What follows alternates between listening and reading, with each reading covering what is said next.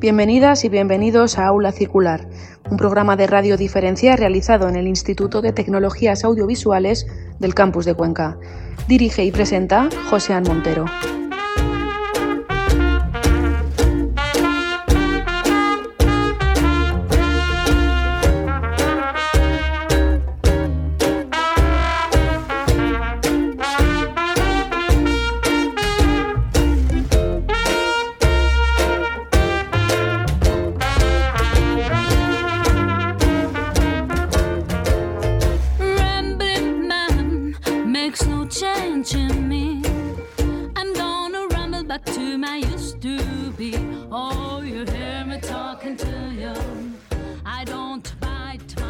Unas entrevistas realizadas por los periodistas Sandra Mejías, Silvia Trujillo, José Montero, Sukaina Nomar y Álvaro Muñoz.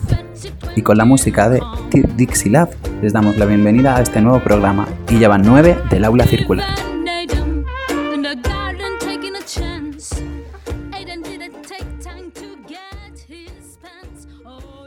En el reino al revés, María Elena Walsh dice que en una caja de fósforo se pueden guardar muchas cosas, como un rayo de sol, un poco de copo de nieve o una moneda de luna. En esa ingente tarea de meter universos en pequeños objetos, mirando las cosas de frente y de costado, desde delante o desde atrás, analizando con cuidado para que no se pliegue ninguna esquina, pero siempre desde los hombros del gigante intelectual de Pedro Cerrillo, el poeta y autor Adolfo Córdoba coordina Renovar el Asombro, que hoy presentamos en el aula circular. Un trabajo colectivo y bello donde convergen las miradas curiosas y laboriosas, entre otros de María Victoria Sotomayor, Cecilia Pisos, Felipe Munita, Ángel Luis Luján Atienza o del propio Córdoba, para trazar un panorama de la poesía infantil y juvenil contemporánea en español, en todas las geografías de sentir el idioma. Una obra donde abundan los poemas, los autores y las referencias, como si la poesía infantil contemporánea se hubiese mudado al interior de este libro. Para hablarnos de este trabajo nos acompaña el sastre del enigma, el periodista, investigador y escritor Adolfo Córdoba. Bienvenido a la obra circular. Muchas gracias, eh, querido Montero. Me quedo sin palabras con la poesía que hiciste de presentación. gracias, gracias. También me acompañan en esta conversación César Sánchez Ortiz, otro que también cabalga sobre los mismos hombros de gigante, y las periodistas Sukaina Benomar y Silvia Trujillo. Bienvenidos a todos. Gracias. Muchas gracias. Muchas gracias. Bueno, la primera pregunta es así. ¿Nos ponemos pajarita o estrenamos corbata para entrevistar a Adolfo Córdoba? Eh, ¿es, para mí ya esa pregunta? Directamente, eres tú el jefe aquí. no, pues eh, nada más porque es más poético, pajarita, por supuesto. Pues nos pondremos pajarita. Sin Bosca se preguntaba en uno de sus poemas y en el que decía que la y relacionaba que la poesía con un oportuno era un oportuno pasamanos. La pregunta primera es obvia. ¿Qué es la poesía? A más a más, ¿qué es la poesía infantil? Yo creo que es una manera de, de nombrar al mundo precisamente, como dice el título de esta antología, desde el asombro creo que es la capacidad de, mirar y no necesitar decir ni contar nada específico, que es algo mm, un poco menospreciado, me parece, y muy poderoso. La poesía nos da, es más cercana al abrazo, a una flor abriéndose, al viento que te da en la bicicleta, que son todas cosas que no cuentan específicamente historias. Uno le puede poner historias, pero son más sensaciones, son más formas de, estar. Y la poesía infantil es, eh, pues la poesía en sí es uno de los, me parece, eh, lugares más familiares para los propios niños y niñas. Es, es casi un lugar, de, un lugar común decir que los niños y niñas son poetas eh, por naturaleza, ¿no? Que hacen poesía con las cosas que dicen, las asociaciones que hacen entre palabras y mundos, cómo reinventan el lenguaje, inventan sus propios juegos, incluso sus propios códigos. Todo eso hace la poesía. Entonces la poesía infantil es sencillamente como el lugar natural en el que estar, eh, en todo caso nosotros como adultos, observando eh, cómo miran los niños y niñas. Eh, su libro se puede considerar una investigación.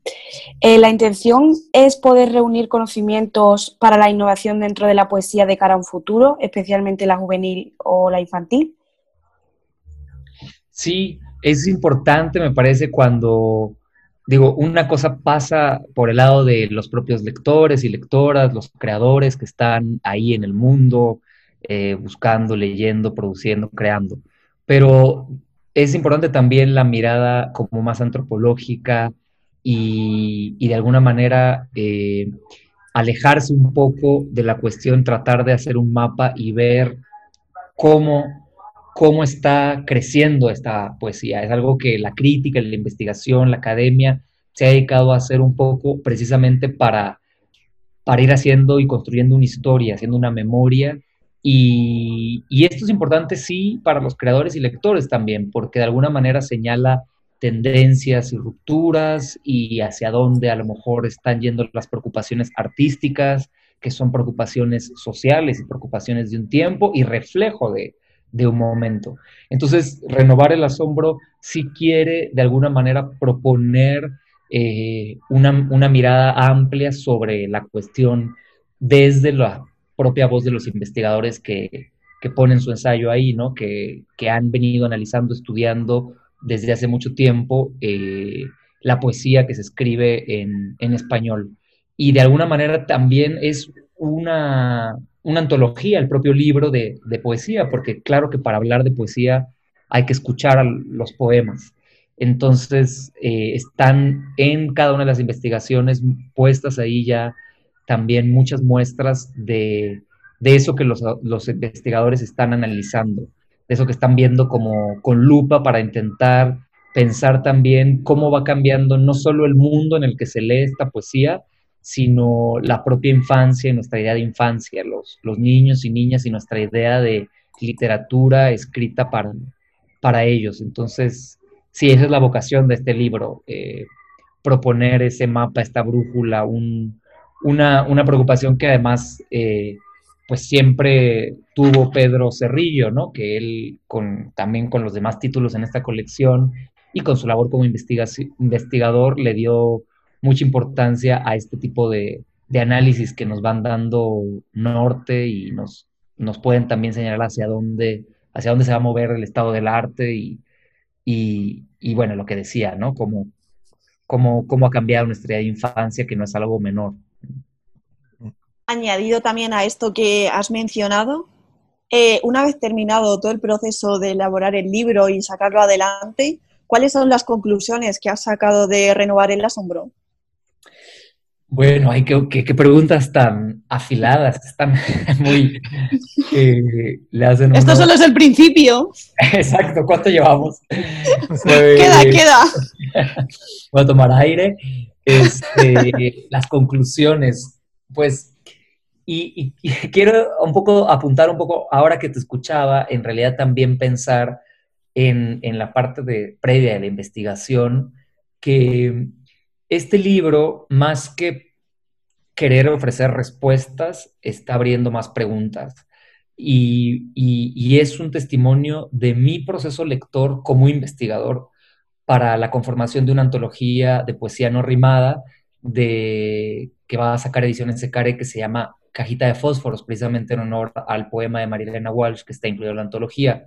Cuando yo estuve haciendo la, estancia de investigación, ahí invitado por Pedro, por César, en, el CEPLI, muchos de estos ensayos que incluí en, la antología fueron parte de mis lecturas, me acompañaron en mi proceso de, de buscar. Mi investigación básicamente era pues tratar de analizar la poesía contemporánea, pero también trazar un recorrido histórico, en particular de la poesía no rimada y de verso libre, solo para proponer una antología infantil con otra musicalidad y con otra tradición, que es una tradición igual de importante y que también tiene mucha continuidad. Claro que la clásica, que también me fascina, la de poesía rimada, tiene, tiene igual, por supuesto, eh, muy, muy, muy buenos representantes hasta la actualidad y, y, el, y el ensayo de, Ángel Cruz, este, justamente Luis Ángel eh, Cruz Atienza, justamente, eh,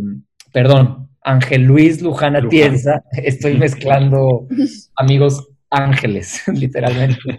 Tengo uno que se llama así. Bueno, este, el, el, artículo de Ángel Luis justamente defiende eso y me encanta, como cómo es gracias a la poesía infantil que se publica hoy, que se mantienen vivas formas clásicas que cayeron pues ya, digamos, en desuso por las vanguardias y por la, por supuesto, por la producción, la creación contemporánea de, poesía para adultos, digamos, que no, que no, digo, ha habido rescates, pero en general él dice, bueno, en la infantil es donde se mantiene viva.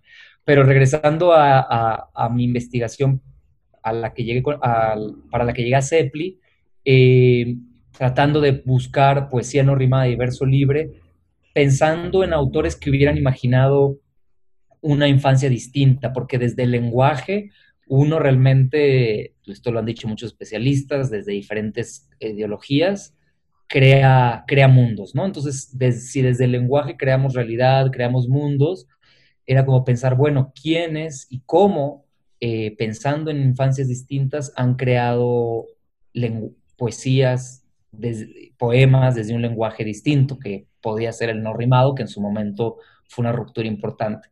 Entonces, en esa búsqueda eh, me encontré con ensayos clave y algunos otros que tenía yo de ahí en la mira desde hace tiempo como panoramas poéticos que me parecía que eh, valía la pena y Pedro Cerrillo estuvo de acuerdo y apoyó la publicación, pues juntarlos en un volumen, ¿no?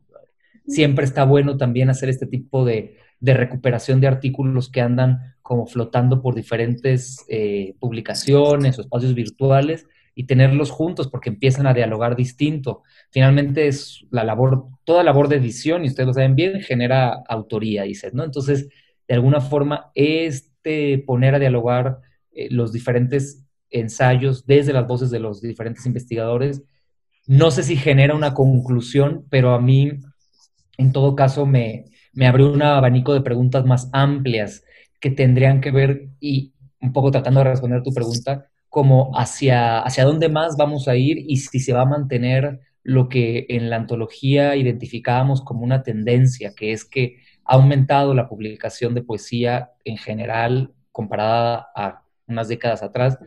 Hay, había como, hay como, se siente como un boom de poesía infantil, de exploración en diferentes géneros, eh, eh, poéticos como los poemas en prosa o un libro informativo que incluye poemas. Hay como una hibridación genérica eh, bien anclada en la poesía que me pregunto si, si seguiremos hacia allá, si seguirá la poesía dando respuestas y miradas sobre la infancia o si va a ser, como decimos en México, llamarada de petate, es decir, que sea nada más como una tendencia pasajera y que, que vuelva a su estado un poco más habitual de la poesía, que es pues un lugar un poco más periférico, ¿no? La poesía, por supuesto, siempre ha estado ahí, se ha seguido publicando, escribiendo, hay concursos, no es que no, es que no estuviera, eh, quizá volverá a ese, a ese lugar un poco más en los márgenes de, de lectores que andan buscando específicamente poesía, que no son los grandes, este, los títulos que no son los grandes bestsellers, pero tal vez no, tal vez se instale y se quede más tiempo y, y a lo mejor importemos también una tendencia que hay, por ejemplo, en Estados Unidos, se está publicando mucha novela en verso, mucha novela en verso juvenil, eh, novela que es, digamos, poesía narrativa, novela infantil también en verso.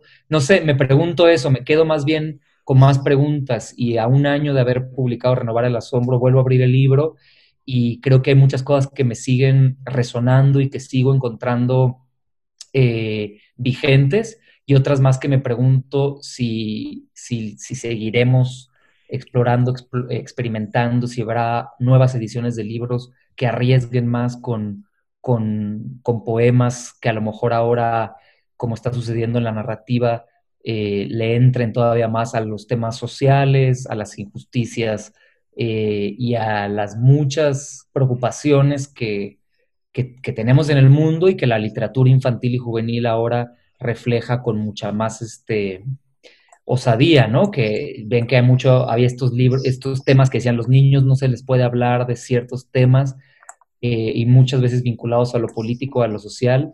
Cada vez hay más literatura que le entra justamente esos temas y la poesía está ahí también dando muestra de ello. Entonces, bueno, yo estoy más bien, nada, en la espera de seguir renovando mi asombro eh, con, con, lo que se siga publicando y con lo que sigan encontrando muchos investigadores. Como estás hablando con sustancia, como la cabeza de una gamba, ¿no? Tampoco te queremos cortar por estar diciendo cosas sustanciosas, pero sí que quiero que César nos ilustre, ¿no? O que nos ilustréis los dos porque estáis, sois ambos, ambos investigadores de la poesía infantil y para los que solamente la vivimos desde la periferia poética también, existe, o sea, la poesía infantil entiende de fronteras, porque vosotros estáis constantemente cruzando el charco de un sitio a otro, bajando de un país a otro, como en las poesías adultas existen las fronteras, o los niños entienden la poesía más allá de las palabras.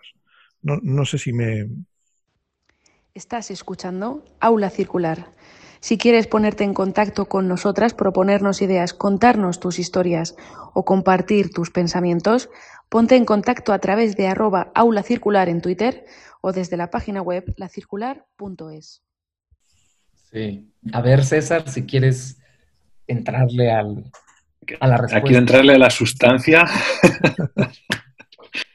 eh, yo creo que la poesía infantil, pero eh, Adolfo seguramente me puede corregir si no está muy de acuerdo conmigo, pero, conmigo, pero yo creo que la poesía infantil, como la poesía de adultos, eh, no entiende de fronteras en cuanto a que es parte de la expresión de sentimientos y de emociones y de miedos y de, bueno, pues todo lo que tiene que ver con sentimiento del ser humano y el ser humano no entiende de fronteras.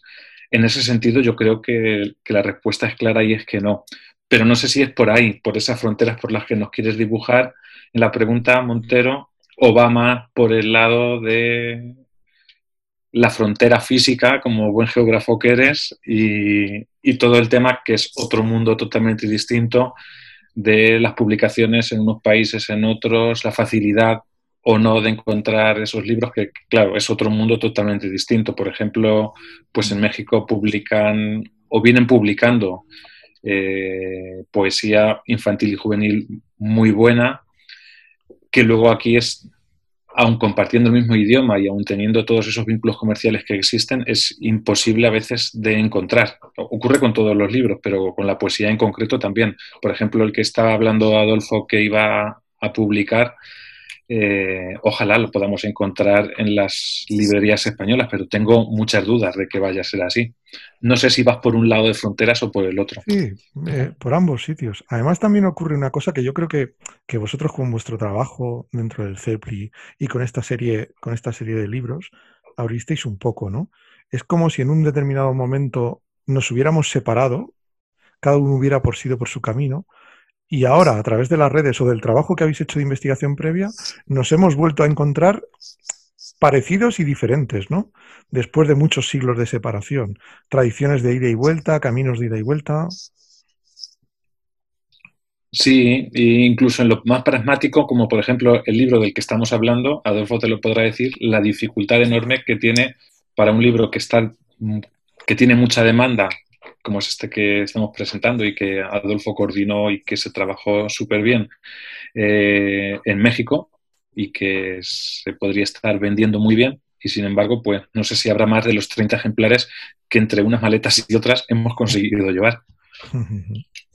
Sí, todavía al día de hoy, como hay investigadores de, en Argentina, como Cecilia Bayur, Cecilia Pisos, está Felipe Munita, que, que, estaba en Barcelona en el momento, pero ya está en Chile otra vez. San Antonio Orlando Rodríguez y Sergio Andricaín en Miami y, bueno, el resto de los investigadores y en España, pero efectivamente de estos otros países me, llegan correos preguntando dónde se puede conseguir y, esa es una dificultad que, la poesía en particular sí creo que ha enfrentado más, ¿no? Tratando de sumarme a, esta línea de respuesta más concreta. Luego se, se animan menos los distribuidores de, las editoriales a, traer títulos de poesía. Por ejemplo, Calandraca, que es una, pues, una editorial que le apuesta muchísimo a la poesía, aquí tiene su distribuidor, pero no traen todos los títulos de poesía, ni, ni, siquiera los del premio Orihuela, por ejemplo, ¿no?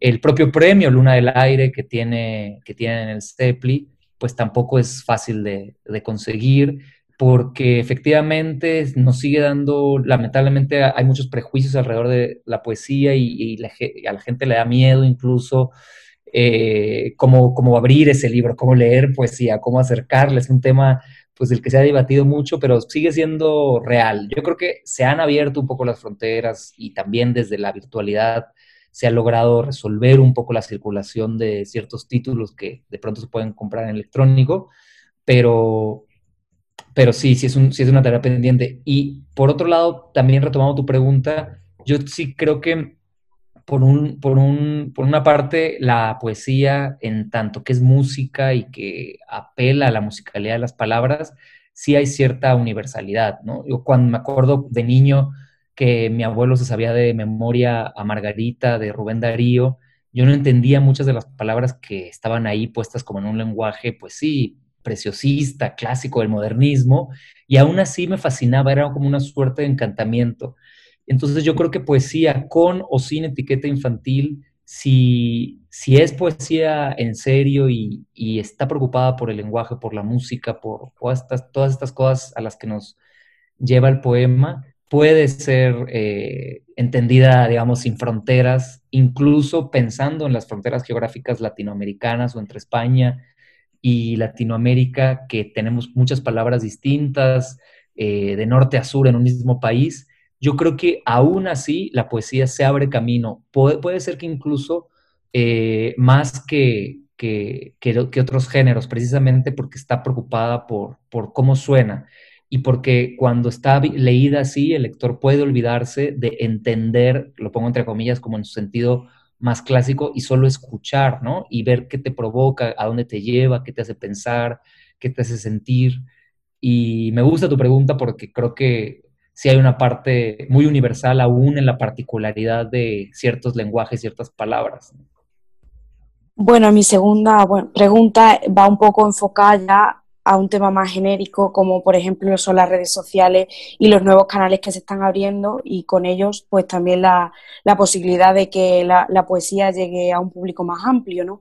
Instagram y Twitter acogen texto, incluso poesías, y me gustaría saber un poco qué opinan sobre este tipo de, de poesía que se desarrolla en redes sociales y si pueden considerarse un nuevo canal de transmisión para la misma.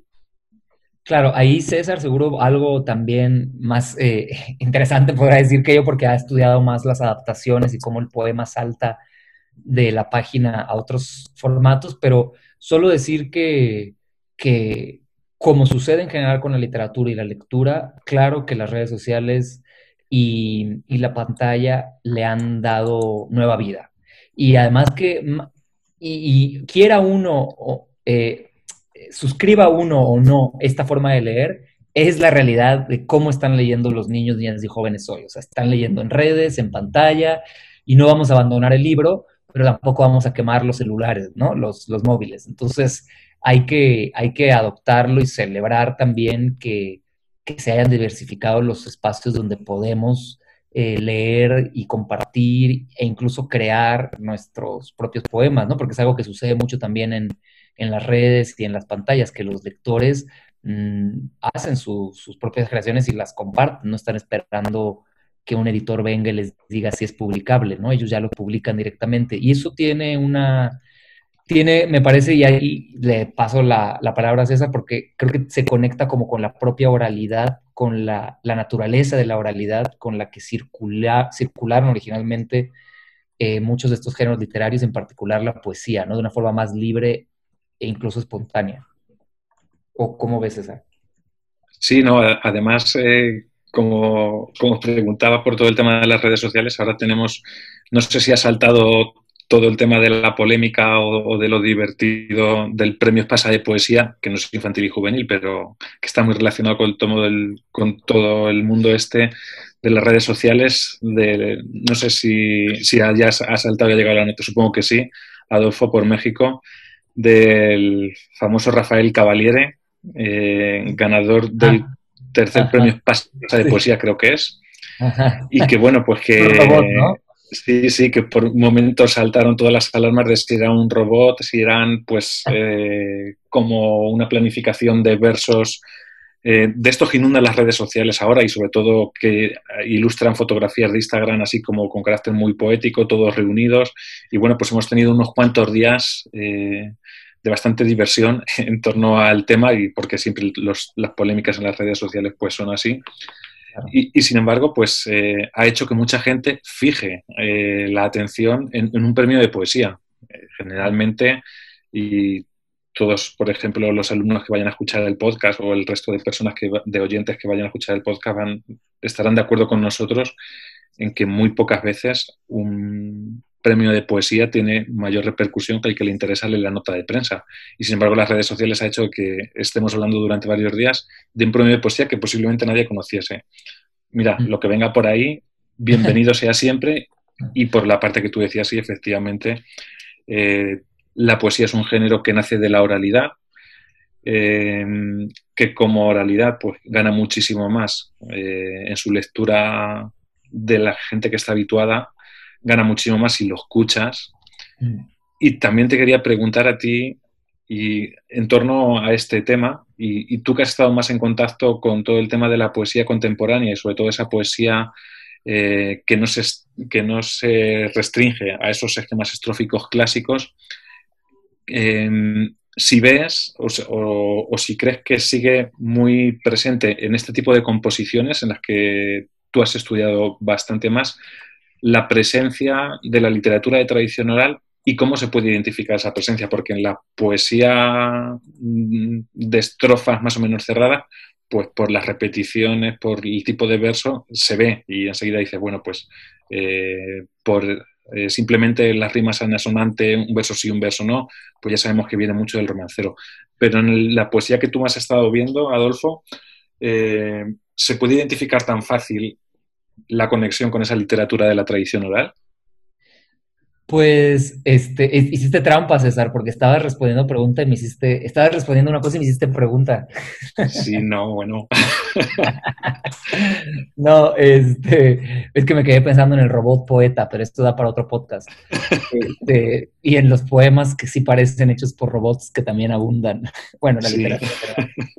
Eh, es muy interesante tu pregunta porque creo que la arqueología ahí sí es un poco más difícil, eh, en tanto que no es tan clara precisamente, ajá, la tradición a la que suscribe. La más clara puede ser precisamente pues la de la épica y la, la, de la poesía narrativa, del poema épico narrativo, donde sigue habiendo, o hay mucha de la poesía no rimada y no, digamos, preocupada por la métrica, que, cuenta cosas, ¿no? Que, que efectivamente, incluso, como decía hace rato, pues cuenta cosas largas, que, es algo como, como novelas y como historias, mitos eh, extendidos, que, es algo que también pues, es una herencia de, la oralidad y, de los cantos y de, la épica, por supuesto, de clásica. Y después yo creo que lo que tiene de pronto la poesía no rimada es que sí retoma algunas de estas mismas tradiciones de la, de la lírica infantil, pero precisamente despojándola de, la rima, entonces la, extiende, de alguna forma puede uno encontrarse eh, juegos de palabras, adivinanzas, eh, incluso em, estos formatos, estas formas como más tradicionales del, chiste, de la obra de teatro, de los actos, pero extendiendo la tradición, quitándole métrica y rima, ¿no? En, una manera como muy sencilla de, de explicarlo sería así, es, es, esa misma tradición, pero se olvidan y se despreocupan por rimar, aunque pierda la esencia de esa tradición que está en el juego de la rima, ¿no? Buscan, tal vez la rima está un poco más escondida y la musicalidad se genera eh, no de formas tan, eh, sí, no, tan claras, ¿no? Eh, hay como un juego también con la repetición de sonidos y de palabras y de, y de sílabas y de consonantes, no, no, no tan evidente, que si uno se pone a rascar más, encuentras como dónde están las consonancias y, este, dónde están las rimas asonantes o consonantes, y están medio escondidas, entonces no funcionan igual, pero hay ahí una, hay ahí como vestigios de esa rima clásica. Y por otro lado, yo Ah, bueno, sí, sí, perdón, perdón. no, y nada más. Y recuperan muchos de esta poesía no rimada, recupera como la intimidad y el mundo. Tal vez no está en lo formal, en, el lenguaje en sí, pero en lo temático. como que uno, esa sería otra forma como de tratar de trazar un puente o conectarlo con la lírica tradicional, que, que quizá es una canción de cuna, pero ya no con rima ni para arrullar a un, a un niño, sino para arrullar a un, a, un autobús, ¿no? Y, porque que tiene Elsa Boardman, de hecho, una canción de cuna. Así entonces, justo muchas de estas eh, formas de la poesía no rimada, en lo que hacen es continuar con ciertos temas y con ciertas miradas íntimas, pequeñas, de la naturaleza, vinculadas a la vida del objeto, vinculadas a la animación de cosas que no tienen vida propia o a cambios de perspectiva para que los animales den su punto de vista. Todo eso que, que, que está en el juego poético clásico lo retoma también lo no rimado, pero buscando otra música verbal nada más. Bueno, eh, casi casi ya cerramos, porque fuimos a buscar buscando unas preguntas y nos hemos encontrado otro montón de respuestas.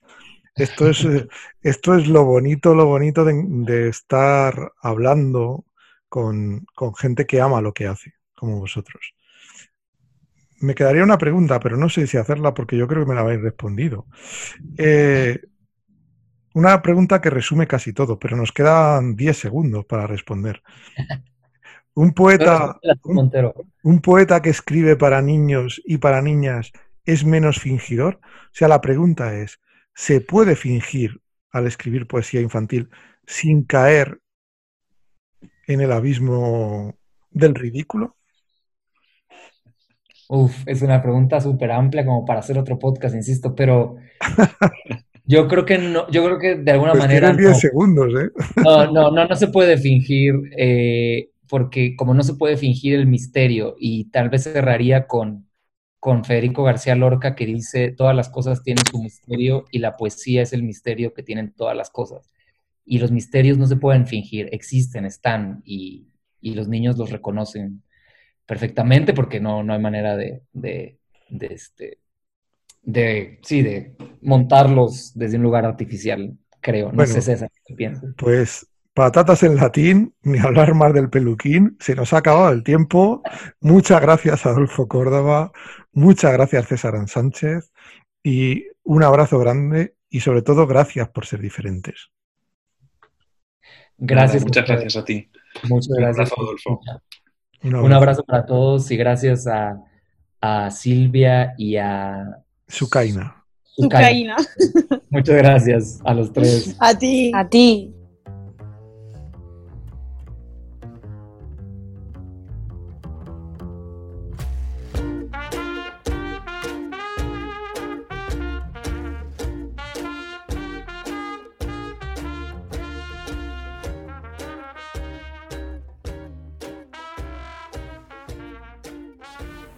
En el programa de hoy vamos a hablar sobre literatura y censuras asombrosas. A lo largo de la historia, millones de textos han sido censurados o han pasado por un periodo de censura previa o posterior, o directamente autocensura por parte del escritor. Los cuentos de hadas, de terror, de fantasía, de ficción, han sido idealizados a un público de una forma totalmente diferente a lo que es en realidad. Para ello, entrevistamos a Fanuel Anán Díaz. Fanuel Anán es licenciado en Letras por la Universidad Católica Andrés Bello, ha dirigido la revista Para Para y actualmente es editor de la revista de literatura Barataria. También participó en el programa de Fellowship de la Feria del Libro Infantil de Shanghái. Uno de sus últimos proyectos es el libro Sombras, Censuras y Tabús en los libros infantiles, una obra que, como su título indica, aborda de forma reflexiva la censura que existe en un tipo de literatura que, aunque parezca aparentemente dulce, transmite mensajes muy duros. Bienvenido, eh, Fanuel Anán Díaz, a El Aula Circular. Gracias, muchas gracias por esta invitación. Eh, este libro, eh, mm, bueno, la, primero, la primera pregunta es obvia. ¿Por qué razones se puede censurar un, un libro infantil? Pues no parece que sea material sensible, ¿no? Sí, yo creo que pues desde, desde un punto de vista teórico, hace algunos años, digamos 15, 20 años, se hablaba muchísimo de temas tabú, temas tabú en la literatura. Y yo creo que eh, siempre ha habido como un conjunto de contenidos que pareciera que están expulsados del territorio de la infancia. quizás en esta expulsión han tenido mucho que ver la escuela, la pedagogía y toda una cantidad de instituciones que pues creen que tienen como que cierta eh, prerrogativa para determinar qué es lo que puede ser a lo mejor mm, consumible por esta mente infantil, qué es lo que puede estar dentro de sus coordenadas de, de lectura. Entonces, en un primer momento había temas como, por ejemplo, la oscuridad, los miedos de la noche, quizás el divorcio, y estos temas comenzaron a ser como más frecuentes y en este desarrollo nuevos temas aparecieron, temas más terribles, mucho más mm, directos, diría yo, porque la realidad comenzó a tener como mucha más dimensión en el desarrollo de la literatura infantil y se dejó atrás un poco también un preconcepto de que la literatura infantil prácticamente se asocia a lo maravilloso, a lo maravilloso puro en términos de cuentos de hadas. Y sin embargo, creo que todo esto ha sido como una construcción muy artificial porque en los cuentos de hadas también existe lo terrible, existe la oscuridad, existe la traición. Incluso hay un catálogo impresionante de formas de muerte que, las, que los cuentos de hadas tienen y, transmiten. Por ejemplo, Barba Azul. Imagínense ustedes una doncella que se casa con un brujo y este brujo le prohíbe entrar en un cuarto y cuando ella lo hace por desobediencia encuentra un montón de cadáveres descuartizados. Entonces la muerte en estas circunstancias horrorosas está desde siempre en la literatura que se ha pensado o se ha dirigido a este público. Por tanto, pareciera ser que esto de la censura tiene mucha tela que cortar porque hay instituciones que van marcando lo que se considera que debe leer un lector a estas edades, lo que también va moldeando el concepto de infancia. Por tanto, hay un tema de poder allí que se maneja sobre todo del adulto hacia el niño, que no puede o que sí puede consumir un lector a estas edades. O sea, que va más allá del cacaculo pedopis, ¿no? Sí, está más allá de las malas palabras. Eh, creo que incluye toda una cantidad de temas que hoy en día podríamos decir que son bastante fuertes, porque cuando hablamos de, ahora ya no se habla tanto de temas tabú, hay un término que es el que yo expongo en este libro y que se llama libros perturbadores porque avanzan más sobre un tema psíquico de la perturbación en términos de moldes estables que todos tenemos en nuestra mente, para nosotros es casi que imposible pensar que una madre odie o incluso le haga daño a su hijo, porque se supone que en las coordenadas estables que tenemos en nuestra mente, toda madre debe amar a su hijo. Pero ¿qué ocurre en una historia en la que la madre es quizás la persona que más daño psicológico o físico le puede hacer un hijo. ¿Qué pasa con temas como la esquizofrenia, la locura? ¿Qué pasa con temas que están asociados a la sexualidad, a la sexualidad, incluso mostrar desnudos explícitos. ¿Qué pasa con temas que tienen que ver con el horror mismo de la guerra y todas las consecuencias que implican, pues, reconocer la crueldad gratuita del ser humano?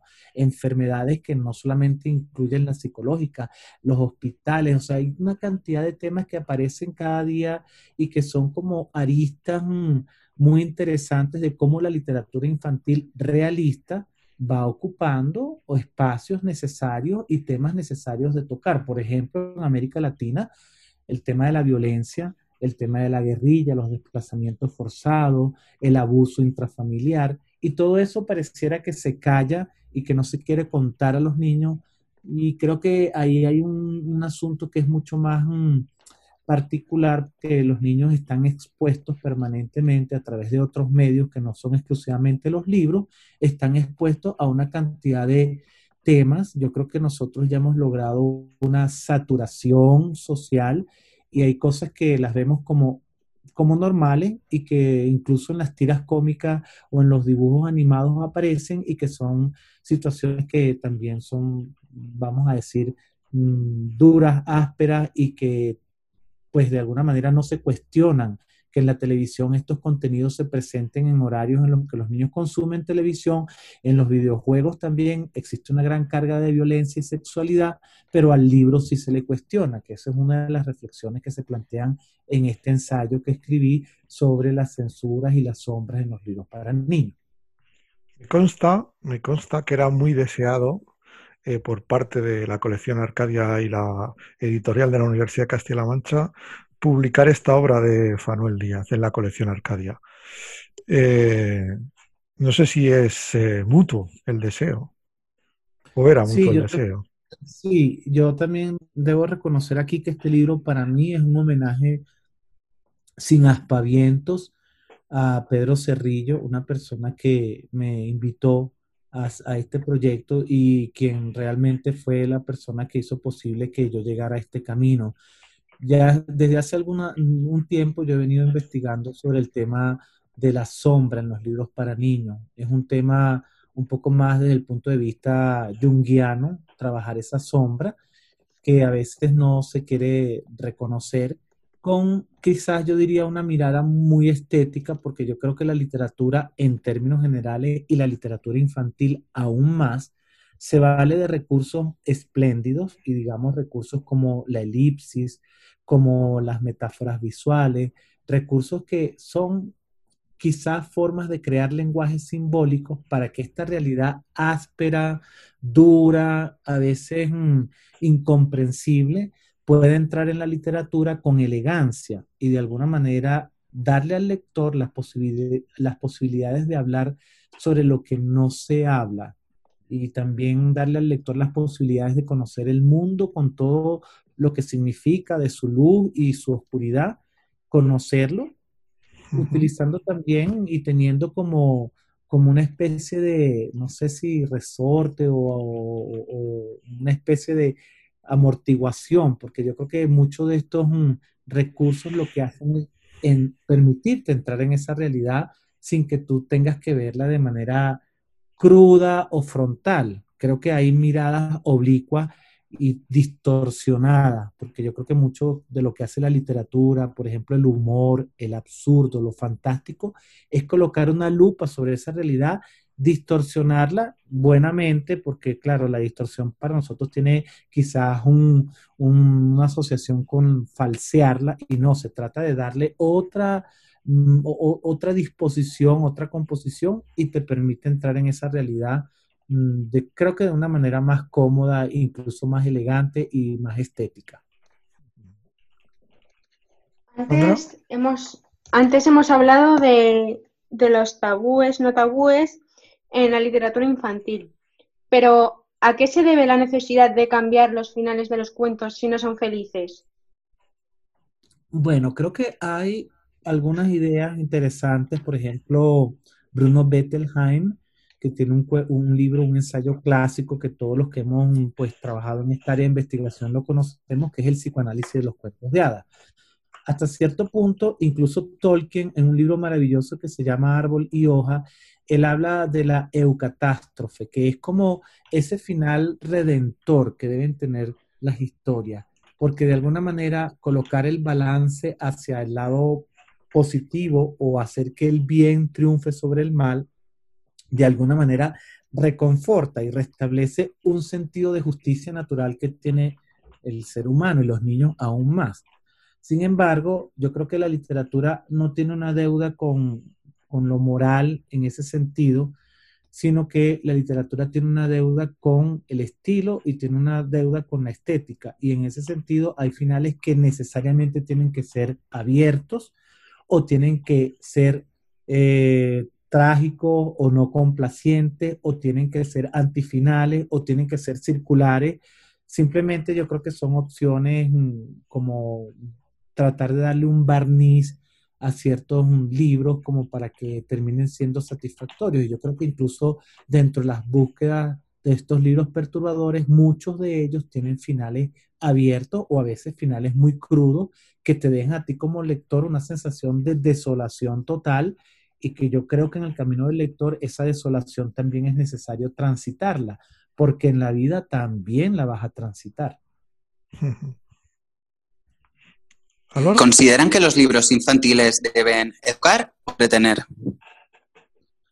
Bueno, esa es una discusión muy antigua. Fíjate tú que de- desde 1685, cuando se produce el primer libro para niños, el Orbis Pictus, en el mundo occidental, estas dos corrientes de educar y entretener van a veces en una evolución interesante, se van hermanando, se separan, y todo esto ha traído muchísima discusión, sobre todo porque pues la literatura no, no, debería tener la función explícita de educar, pero para muchas personas los libros deben dejar un mensaje, un mensaje pues que te haga reflexionar sobre la humanidad misma. Yo sí creo que los libros principalmente deben ofrecerte una experiencia placentera, deben ofrecerte una experiencia significativa y tú sabes que un libro nunca te va a dejar igual, los libros siempre te cambian, te transforman y de una manera secreta te dan un montón de respuestas y para mí también como lector niño, que recuerdo, te dan claves para que tú sepas cómo funciona eso que se llama mundo, cómo es eso que se llama ser humano, que es la misma especie a la que yo pertenezco, cómo somos nosotros. Y eso no te lo dicen en la escuela, no te lo da un manual de psicología. Yo creo que los libros en ese sentido son grandes maestros de lo que es el mundo y lo que es el ser humano. Pero en este sentido sería imposible. Eh, muchas veces tratamos de imponer lo que es educar sobre el entretener, pero si no hay entretenimiento no hay educación. Y, y si no hay calidad en la literatura, tampoco hay, tiene un componente educativo, porque los niños no son tontos, ¿verdad? Sí, yo pienso que todos los libros siempre, si es que queremos utilizar el verbo, enseñan, entre comillas, algo. Siempre te dejan algo que, bueno, hay una frase de esas estereotipadas que siempre aparecen que uno, después de leer un libro, uno nunca es la misma persona. Y yo creo que es verdad. Tú lees un libro y siempre te queda una manera de incluso de asociarte al mundo del lenguaje que es distinta como a como tú la tenías antes de leer ese libro. Lo que sí creo es que hay como, desde mi experiencia como tallerista, trabajando durante más de 30 años en distintos países de América Latina y en los últimos siete años que estoy viviendo en Colombia, me ha tocado viajar tanto a ciudades principales como a ciudades intermedias y pequeños pueblos. Siempre hay un tema de ese adulto que se erige y cree que él tiene la posibilidad o la facultad de ofrecerle al lector lo que él cree que debe leer. Entonces hay mucha censura por parte del adulto que ve con espanto que un niño tenga una información que, vamos a decir, corrompa su inocencia. Y creo que esta es una idea muy sólida, muy fuerte, que, que es difícil cambiar. Y yo me pregunto, ¿los niños son realmente inocentes o por lo menos vacíos de contenido?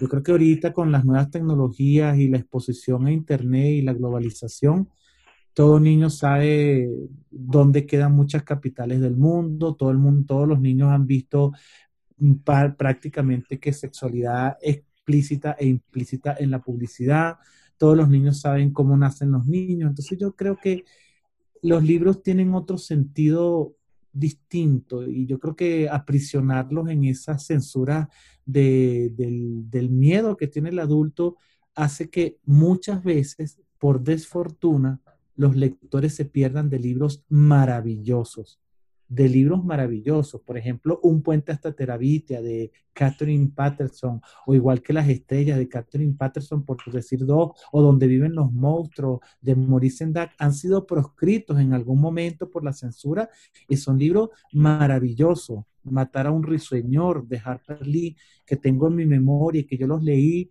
y que los he recomendado y que los he disfrutado, son libros que te hacen un ser humano más completo ¿Y por qué perder esta oportunidad por una censura de un tema que quizás no, sea pertinente cuando ya la literatura te está dando las posibilidades de entrar a esas asperezas de una manera más eh, elegante, amable? Sería pues como una reflexión. Porque la realidad siempre es cruel, es sangrienta, no es la de, la, la de Bambi, ¿no? Muchas veces hemos ido aquí a hablar a algún invitado que, claro, él en su pueblo veía como su abuela le rompía los, los cuellos a las gallinas o, sangraban un cerdo. Entonces, cuando leía los cuentos, pues eso era algo que no era su realidad, ¿no? Sí, no sé si hay una connotación de crueldad en eso, porque nosotros hemos construido lo que es el concepto de crueldad.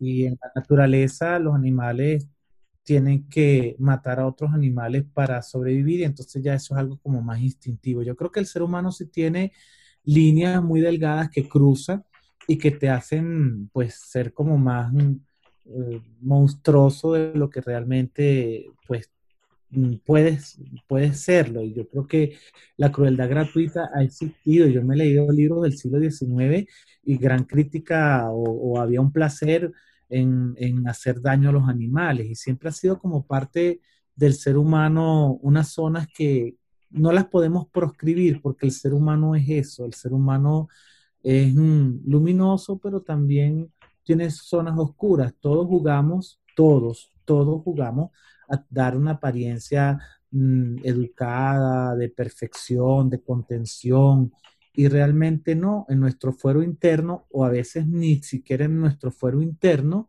somos capaces de cosas terribles y en situaciones de guerra, en situaciones de dictadura, en situaciones extremas de hambre, ha habido casos suficientemente eh, expuestos de lo que es capaz de, llegar a ser el ser humano. Entonces creo que ahí queremos construir imágenes y somos los adultos los que tenemos más pruritos a la hora de, de abordar ciertos temas que me parece que son necesarios. Y sí creo en la buena literatura, en los buenos libros, y si es un buen libro que te acerca a un tema que probablemente sea mm, real, pues yo creo que debería permitírsele al niño que lo que acceda a ese libro.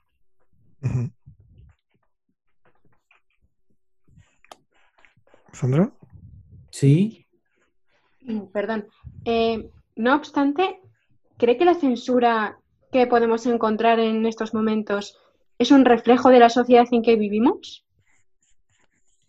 Sí, bueno, yo creo que las censuras moldean o la sociedad tiene su propia censura. No solamente estamos hablando de literatura infantil porque es el caso que, quizás es más el que está más cercano a esta área de investigación, pero también lo mismo ocurre eh, con la producción editorial en términos generales, con la producción de cine, y sí, la sociedad refleja algo del momento, va construyendo sus conceptos de infancia, va construyendo también sus conceptos de sociedad. Yo creo que ahorita, ante esta crisis de la pandemia, eh, hay muchas cosas que han cambiado y esto que se habla de la nueva normalidad es una construcción nueva que tendremos. Hay temas que a veces se ponen de moda, como por ejemplo la migración que se necesita contar muchísimas veces y las sociedades quieren que a lo mejor esto no se repita, como el holocausto. Entonces, ¿cómo puedes hablarle a un niño de la censura sin, digo, de un tema como el holocausto o la migración, si vas a censurar los contenidos que hacen que ese tema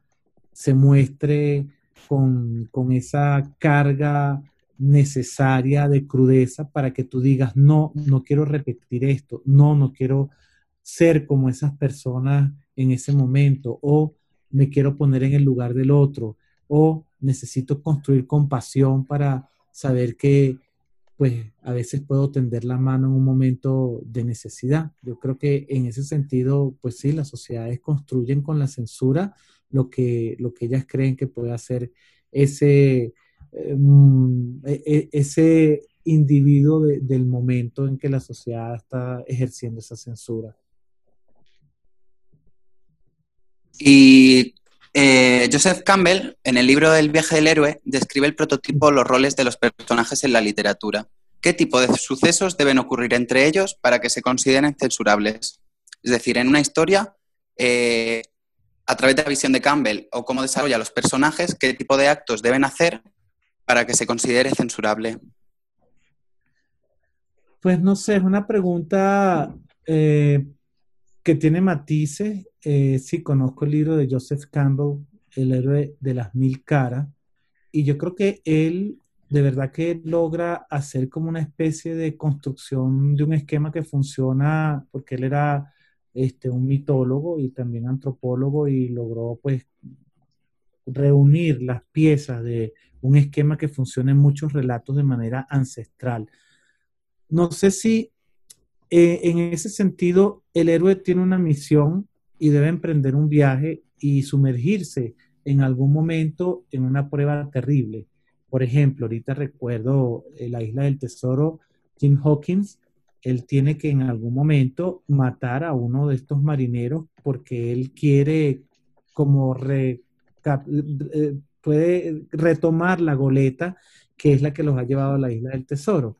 Entonces yo no sé, por ejemplo, en ese caso, literariamente, ese destino del personaje tenía que enfrentarse a, esa situación, matar a ese enemigo, por así decirlo, ese rival, porque la parte del esquema de Joseph Campbell es también vencer tus propios miedos, enfrentarte a lo que podría ser esa prueba grande, esa gran prueba para que crezcas como ser humano y logres entrar y pasar de la inocencia a la experiencia. Entonces, no sé si más bien los actos censurables son aquellos que traicionan al propio héroe, al propio héroe en su camino. Cuando tú estás llamado a tener un destino heroico y rechazas por pereza o por negligencia ese llamado tan alto, tan especial que te pide tu, carácter heroico o tu destino heroico. Yo creo que ese es un acto censurable, pero los demás actos forman parte de las pruebas que tiene el héroe en su camino y que son necesarias completar para que tú puedas crecer y, e ingresar a un mundo distinto. Y, bueno, como afirma en su libro, eh, en ciertos textos se asegura el rol de la mujer, sumisa, y que sabe poner la mesa en su santo lugar, bordar y cocinar. ¿Cómo podemos hacer para eliminar ese pensamiento machista de la literatura? Bueno, creo que la literatura en los últimos años ha dado cuenta, sobre todo la literatura infantil, que se necesitan romper esos estereotipos. Yo creo que hay muchísimos temas y este es un, tema que se puede cortar mucha tela porque, por ejemplo, en todas las series de Netflix en los últimos años, se están incorporando personajes que están en la periferia. Y si te das cuenta, siempre hay en, no sé, eh, en series que son como de un contenido muy europocéntrico, entonces se incluyen personajes que son afrodescendientes y tú ya los ves como insertos en un contexto justamente por tratar de romper esos estereotipos que tanto los afrodescendientes, los niños, los esclavos, los aborígenes, la diversidad sexual está proscrita de ese centro que es heterosexual, anglosajón, blanco, con todas unas características patriarcal, eh, alfabetizado, etcétera, etcétera. Y ahí está la mujer también. Creo que en los últimos años hay muchos, sobre todo en las series, en lo que se llama las sagas y las series, se está imponiendo el personaje de la mujer como protagonista, de la mujer como heroína. Y sin embargo, cuando ya uno hace una revisión de muchos cuentos clásicos, hay cuentos donde las niñas son protagonistas y son heroínas. Bueno, recuerdo no solamente este El túnel de Anthony Brown, que es un libro mm, bastante conocido, es un libro álbum y allí la protagonista es una chica, pero hay muchas versiones de cuentos de hadas donde las protagonistas son mujeres. Entonces creo que se avanza lentamente, en muchas de estas recuperaciones, pero hay una conciencia para hacer eso. ¿Desde qué instituciones se sigue fomentando la censura hoy en día? ¿Y qué puede hacerse para combatir la censura de los libros infantiles en la actualidad? Pienso que las asociaciones agremiadas de bibliotecarios, quizás, bueno, en países que tienen una un sustrato de lo políticamente correcto muy fuerte como en Estados Unidos, se sigue ejerciendo la censura. Desde los medios de comunicación se sigue ejerciendo la censura. Desde las escuelas, sobre todo las comunidades religiosas que tienen este, organizaciones internas de padres, se sigue ejerciendo la censura. A mí me ha tocado ir a colegios, bueno, dos anécdotas que cuento brevemente. Yo he ido a colegios confesionales que de entrada te dicen, mira, nosotros no aceptamos libros que tengan ni sombras, brujas, ni malas palabras, ni relaciones conflictivas entre padres e hijos, ni que tengan muerte, ni que tengan sangre, ni tengan fantasmas, y te dan una lista tan larga que tú dices, bueno, prácticamente que ningún libro satisface las exigencias de esta comunidad en particular. Y yo creo que pues siempre esa censura a veces sorprende porque en pleno siglo XXI creo que con tanta información y sobre todo con tanta exposición e información, la censura prácticamente que, que, no debería existir, porque bueno, realmente hay otros medios por los que los lectores acceden a esos contenidos que se les niegan a los libros. Y yo creo que la manera de, mm, de evitar esta censura es muchas veces a través de buenos canales de comunicación, mediadores preparados y formados, porque yo creo que el oficio del mediador es fundamental, pero se tiene que profesionalizar, que sepan de estos libros, los conozcan y tampoco los trabajen, como decimos, bueno, corrientemente sin anestesia. Estos son libros que se tienen que preparar. Hay libros que, que tocan temas muy duros como el desprecio, como la crueldad gratuita que estaba hablando. Hay libros que tocan temas como todos los efectos de la guerra, la descomposición que eso implica. Hay libros que son terribles pero maravillosos al mismo tiempo, que tocan, por ejemplo, la poca solidaridad que tienen las personas hacia otros que están sufriendo. Y todo esto te deja unas coordenadas como desoladoras si tú proscribes estos libros del horizonte de los lectores. Yo sí creo que esos libros deben estar y son necesarios porque de alguna manera te están hablando quizás en una fórmula distinta a la convencional y tradicional, pero te están hablando de historias que son muy necesarias para construir tu, no, no solamente tu, tu, camino como lector, sino construir también tu esencia como, como ser humano. Y ya para despedir, no podríamos dejar en el tintero yo creo que una de las grandes censuras, que es la autocensura, ¿no? Que al fin y al cabo es mm, probablemente la, la, más, la más fuerte que ejerce ahora mismo la sociedad y, y, la cultura, ¿no? Sí, hay mucha autocensura. Creo que todos de alguna forma somos cómplices en este camino porque a veces el, el, el manuscrito que llega ya a veces está libre de esa autocensura porque el autor considera que, no tiene un filtro en particular que aplicarle a esa historia, pero entonces ya es el editor que dice, si yo publico este libro de esta manera, seguramente que en las escuelas va a ser un libro censurado o, lo, o no lo voy a vender. Entonces, sí hay muchas instancias de autocensura, partiendo desde la misma génesis del manuscrito, que es el autor el que a veces dice, bueno, mira, esta palabra no la voy a colocar, me parece un poco fuerte, esta escena la voy a suavizar, no voy a hablar de este tema porque es políticamente incorrecto, la editorial hace otro filtro, la escuela hace otro filtro y al final, como pasa con las películas de Disney que tienen que ver con los cuentos de los hermanos Grimm, que originalmente tenían toda esa carga fascinante de terror, de, horror, pues que escenas como el logro que degüella a todas sus hijas porque Pinocho, digo, perdón, porque Pulgarcito hace un, un malabarismo allí para cambiar los sombreros de sus hermanas por la de las hijas del, del ogro. Estos, estos episodios todos se comienzan a suavizar y terminamos siempre teniendo películas y libros que bueno, que no es como estaban diciendo al principio, no es como la vida de Bambi, porque no todo es perfecto, pero terminan siendo libros políticamente correctos, muy asépticos, bastante dulzones, y yo creo que pues la literatura tiene mucha magia cuando también es potente en su, en su fuerza realista, incluso en lo que podríamos decir perversa, eh, en, en, escenarios del horror, en escenarios de lo fantástico. Yo creo que eso le da a la literatura una calidad muy especial. Pues eh, muchas gracias, eh, Anán Díaz, por este libro, Sombras, Censuras y Tabús en los libros infantiles, que seguramente nos hará un poquito más libres a todos. Muchas gracias por atendernos esta tarde. Y gracias a ustedes por esta invitación. Un abrazo.